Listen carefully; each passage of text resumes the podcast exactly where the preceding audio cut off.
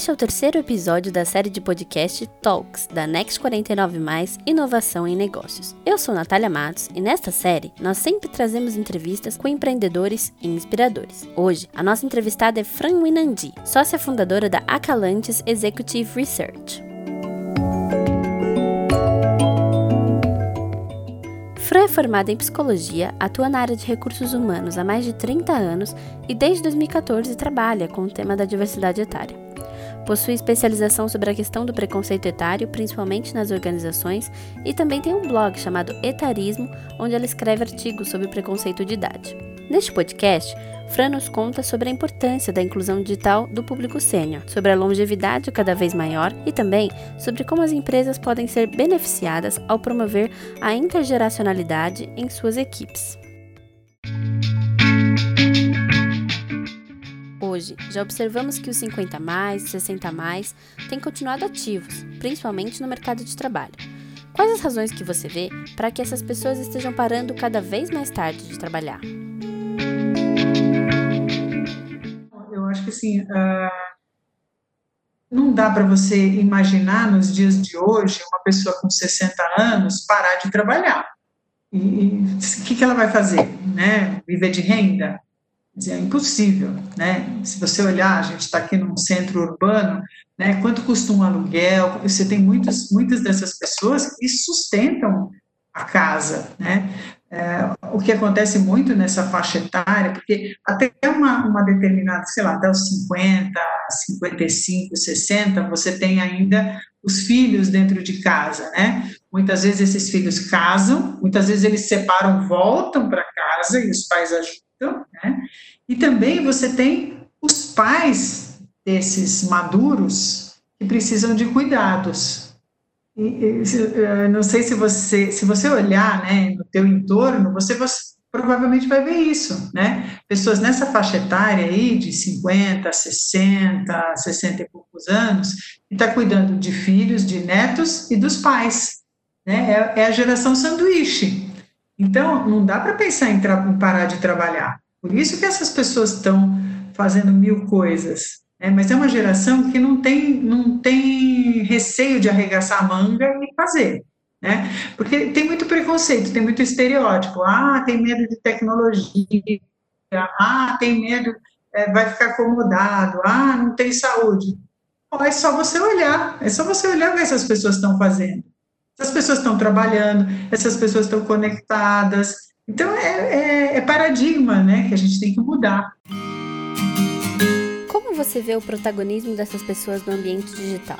A inclusão do público sênior tem se dado no país de forma igual? Dados recentes da Canton Media, por exemplo, mostram que 69% desse público está nas redes sociais. Esses números refletem uma tendência, então? Saiu até recentemente uma, uma pesquisa do IBGE mostrando que um a cada quatro brasileiros não tem acesso à internet. Então, se a gente parar para pensar, esse é um número grande, né? um número é, é bem grande. É, a gente está falando aí de mais ou menos 46 milhões de pessoas que não têm acesso à internet. Né? Nas áreas rurais, isso é mais complicado do que nas áreas urbanas. Né?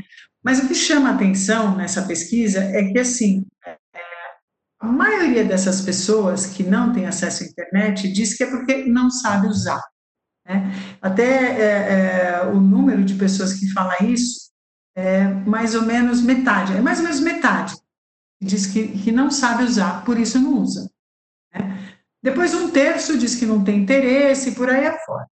É, então, primeiro a gente, olhando no, na população como um todo, sem, sem fazer o recorte de idade, a gente já tem essa questão de, de, população no Brasil, né? Porque a gente sempre fala em médias e, e, quando a gente fala em médias, a gente não pode esquecer esse, essa, esse recorte social.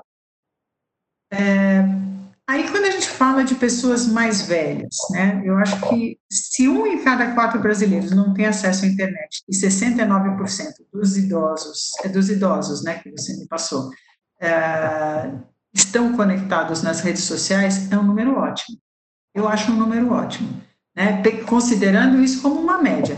Lógico, isso tem que crescer, isso vai crescer, e está e tá mudando. Não sei se você é, é, chegou a dar uma olhadinha, a gente tem hoje os, influenci, é, os influenciadores digitais maduros, né? Muito interessante, eu fui até assistir uma apresentação deles.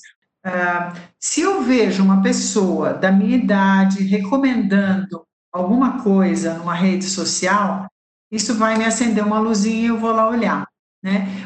Por que, que isso acontece? Porque é, a pessoa madura ela não se sente representada né? na mídia, é, em produtos, em várias coisas. Então, a questão digital, eu acho que ela hoje ela está tá tendo até um acesso grande por causa disso, por causa dessa representatividade que o maduro ele começa a ter. Agora, a gente também quando fala na, na pessoa madura, na pessoa mais velha, a gente tem aí um escopo muito grande, né? Um bloco monolítico, né? Que a gente fala, que assim, puxa, a pessoa 60 a mais, ou mesmo se você falar 49 mais, você tem dentro desse bloco 59, 69, 79, 89, né? Concorda que é um negócio gigante, né? Então, eh, se a gente não segmentar, fica muito difícil responder isso que você me perguntou.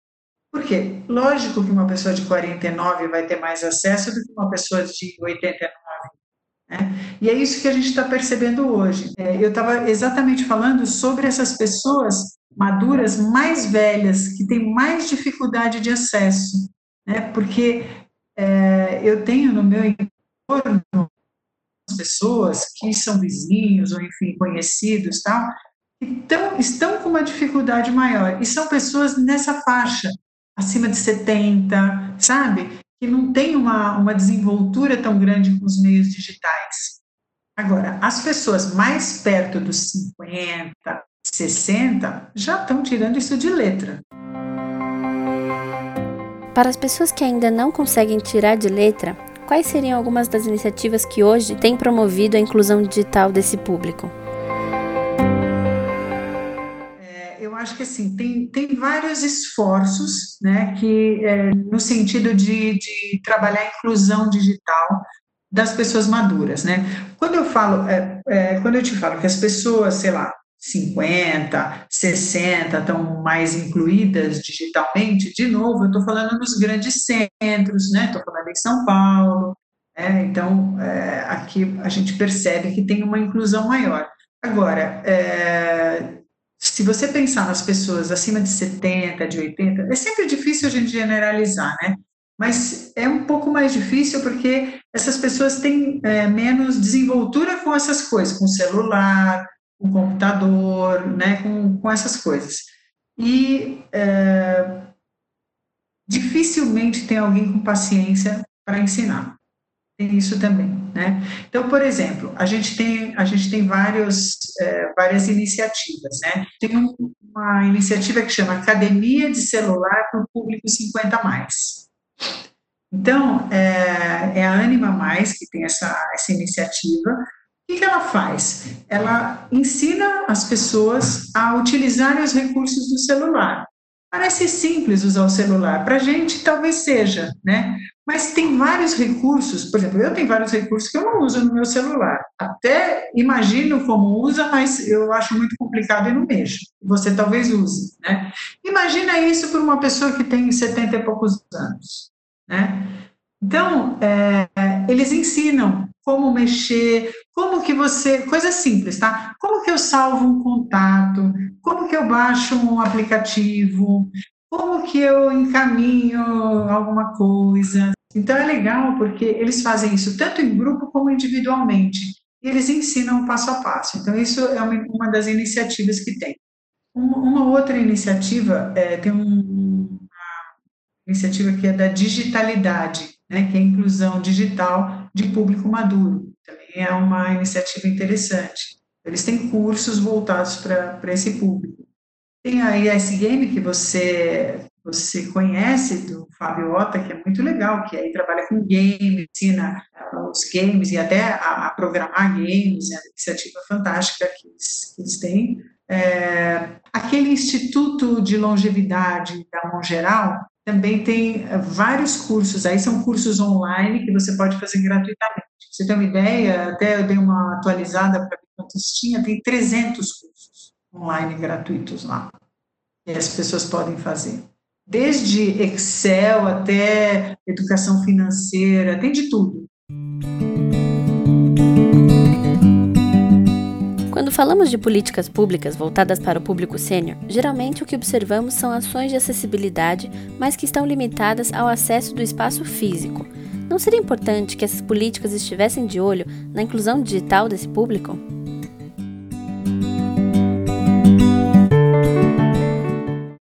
Pensando sobre isso, olha, é, seria fantástico se tivesse, e na verdade, assim, se a gente pensar no momento que nós estamos, né, com essa com essa quarentena, com essa pandemia, era o momento perfeito para fazer isso, né? para abraçar isso tudo e, e, ter uma iniciativa do governo, porque assim, a gente tem iniciativas, ah, a prefeitura tal, o governo do estado tal, tem, tem algumas iniciativas do Estatuto do Idoso aqui, de não sei o quê, tem algumas coisas que acontecem por aí, mas, não tem alguma coisa é, se você pensar, a gente está falando de internet, né? Poderia ter um portal, poderia ter um, alguma coisa grande juntando tudo isso. Nós estamos falando aqui de um terço da população. Estamos falando de 28 milhões de pessoas acima de 60 anos no Brasil. Então, caberia ter alguma coisa né, de inclusão digital. Né? Você vê, eles tiveram que fazer esse pagamento aí desse negócio na caixa, a toque de caixa, né? E um monte de gente não sabia mexer, um monte de gente não sabe mexer, não tem, enfim, está lá fazendo fila e não sei mais o quê. Quer dizer, era o momento agora de falar, vamos, vamos trabalhar nisso, vamos fazer uma, uma grande inclusão digital, porque isso vai ajudar a gente num monte de outras coisas, né? Só que assim, acho que a gente está com tantas outras, tantos outros problemas nesse país que falta, realmente falta alguém para pegar isso e, e fazer, né? Para aqueles que continuam no mercado de trabalho buscando uma recolocação, é fundamental que eles estejam incluídos digitalmente?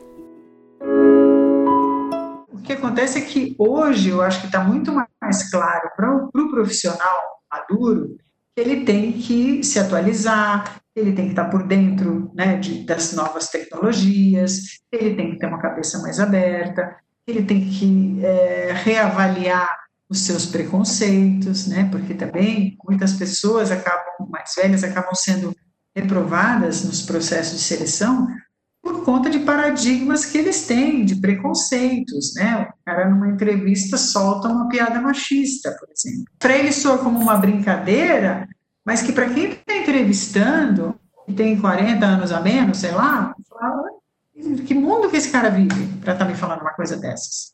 Né? Então, é, o que parece uma brincadeira boba para quem está aqui, um absurdo, uma ofensa para quem está ali. Né? Então, o mundo mudou e essas pessoas têm que entender que o mundo mudou e elas têm que se atualizarem, porque senão elas não conseguem. Né? Eu acho que assim, agora, na nossa volta pós-pandemia, né, essa volta meio estranha que a gente vai ter, vai ser muito mais difícil. Vai ser muito mais difícil, porque o mercado vai estar muito mais retraído.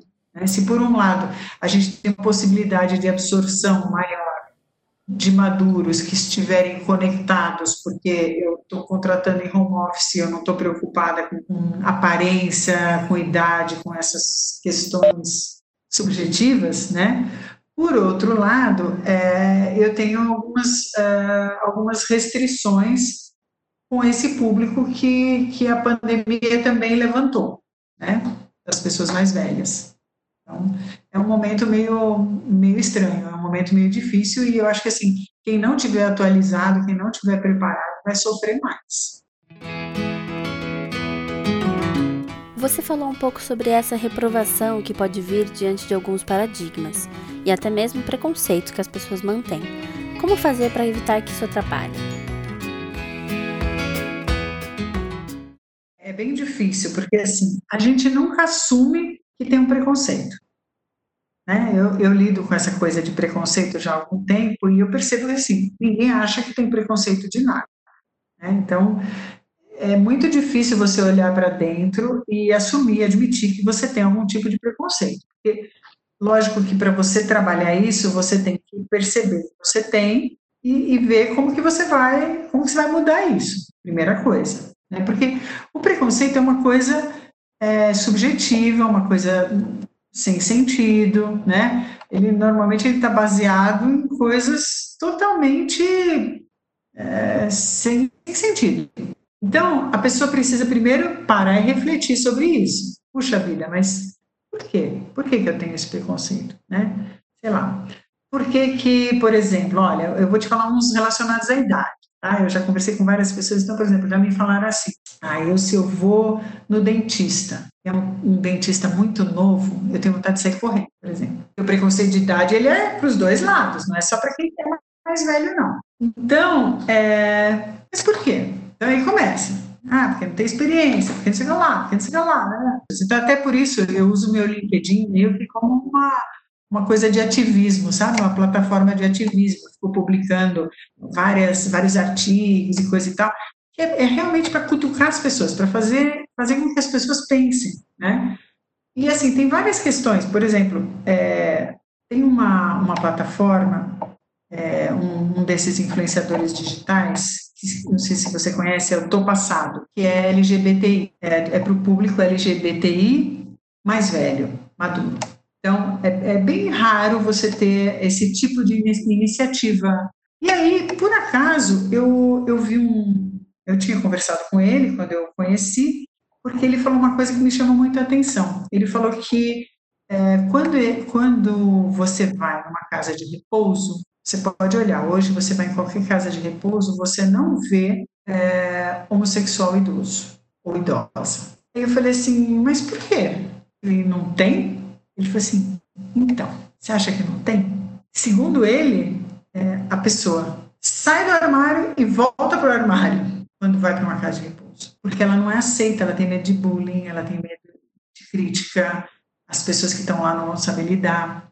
Então, é um negócio muito interessante. Nunca, eu nunca tinha parado para pensar nisso, né? Porque é interessante que você começa a pensar em várias coisas. Por isso que eu acho que é legal o debate, é legal você discutir e tal. E aí eu, eu vi um artigo sobre esse negócio na França que está acontecendo, de casas de repouso que estão exatamente com essa, essa discussão de, puxa, né, de deixar mais aberto o ambiente para debate, parará.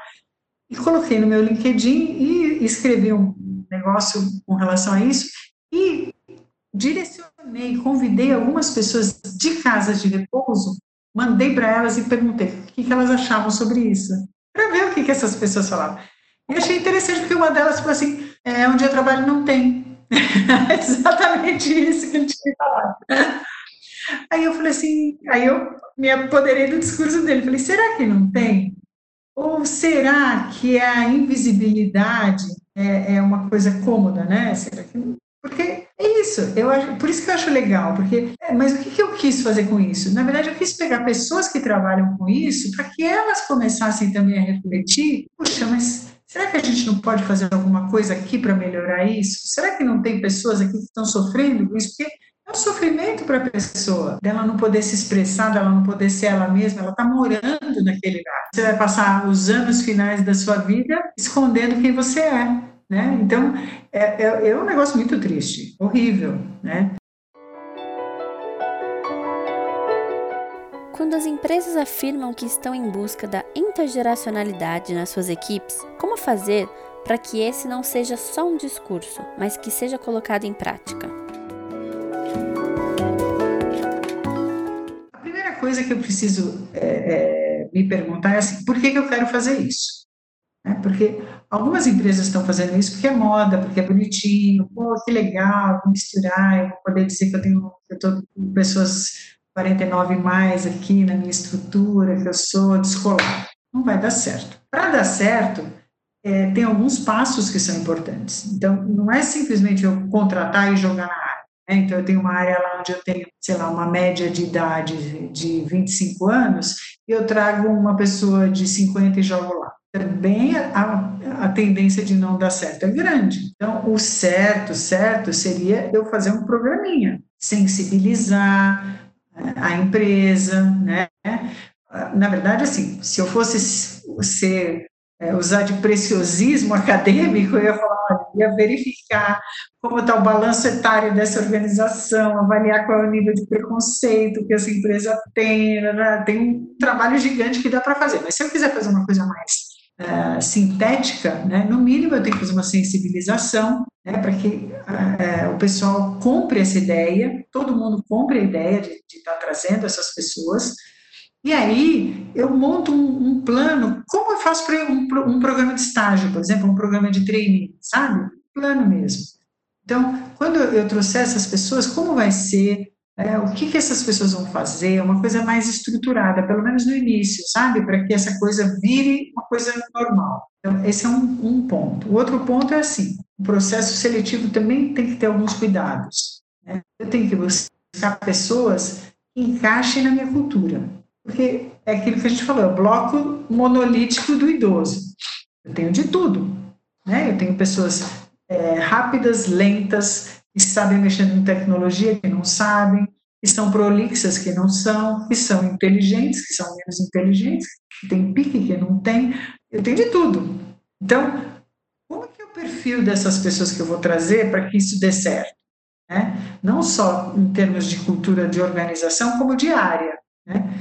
Vale muito a pena, já está comprovado, tem pesquisa, acho que até da McKinsey mostrando o, o quanto que isso agrega em termos de resultado financeiro e tal, mas dá um certo trabalho, não é assim, vapt-vupt, não. Eu vou te, te, dar uns exemplos práticos, tá? Tinha uma empresa de cosméticos que é, queria trazer pessoas maduras para suas lojas. Por quê? Porque é, é eles achavam que eles, as vendas estavam sendo feitas muito, é, muito voltadas para o público jovem só. E o público jovem numa loja de cosméticos entra e compra um batom, né? Uma pessoa da minha faixa etária entra numa loja de cosméticos, vai olhar uma base que esconde umas ruguinhas, vai olhar, entendeu? Não está tão preocupada com quanto aquilo vai custar, se aquilo realmente vai, vai fazer um efeito poderoso. Então, que eles sacaram? Puxa vida, essa pessoa mais madura pode trazer um, um ticket médio de compra maior para a gente nas nossas lojas. Mas estranho, eles não, elas não entram nas nossas lojas. Né? Por que será?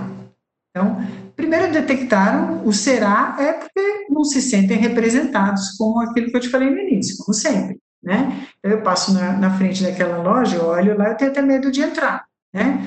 Um monte de gente super tatuada, uma música alta, né? não é a minha cara, né? Por exemplo, eu fico com medo de entrar. Acho que não vai ter nada para mim ali dentro. Eu olho, não tem ninguém da minha faixa etária ali. Então, é, a gente primeiro fez uma sensibilização lá, e aí a gente fez um processo seletivo, contratando a nível Brasil vendedoras, experientes vendedoras de cosméticos, para trabalhar dentro da, das lojas.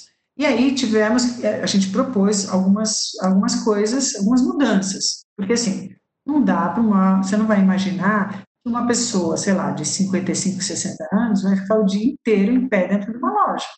Ela precisa de um banquinho para sentar de vez em quando. Sabe, tem algumas coisas, algumas adaptações que você tem que fazer quando você está lidando com esse público. Então, também ah, os, os gestores têm que entender que não dá para tratar igual todo mundo. É, a gente está falando aqui de, de, igualdade de direitos, vamos dizer assim, né? Bom, aí, passada essa sensibilização, que foi super legal, para resumir, é, teve uma mudança super legal. Eles tiveram um aumento no número de vendas, eles tiveram ah, esse público sênior entrando nas lojas, não só de mulheres, como de homens indo comprar coisas para suas mulheres. Não, não, não vou dizer assim, ah, passou, não é que mudou, né? A cara dela, não, mas teve uma alteração bastante significativa. Então, foi um case de sucesso muito legal. Eu só não, não vou falar o nome da empresa porque eu não estou autorizada, mas assim, foi um case de sucesso e a gente ficou super animado com isso. São os cases que mostram para a gente que a gente está no caminho certo.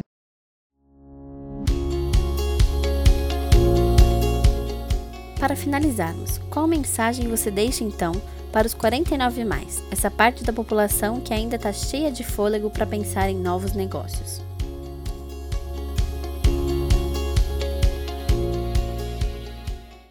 Estar sempre atualizado, é, sempre aprendendo. É, lifelong learning é o termo que a gente usa para isso, que é a gente está o tempo inteiro buscando conhecimento, buscando atualização.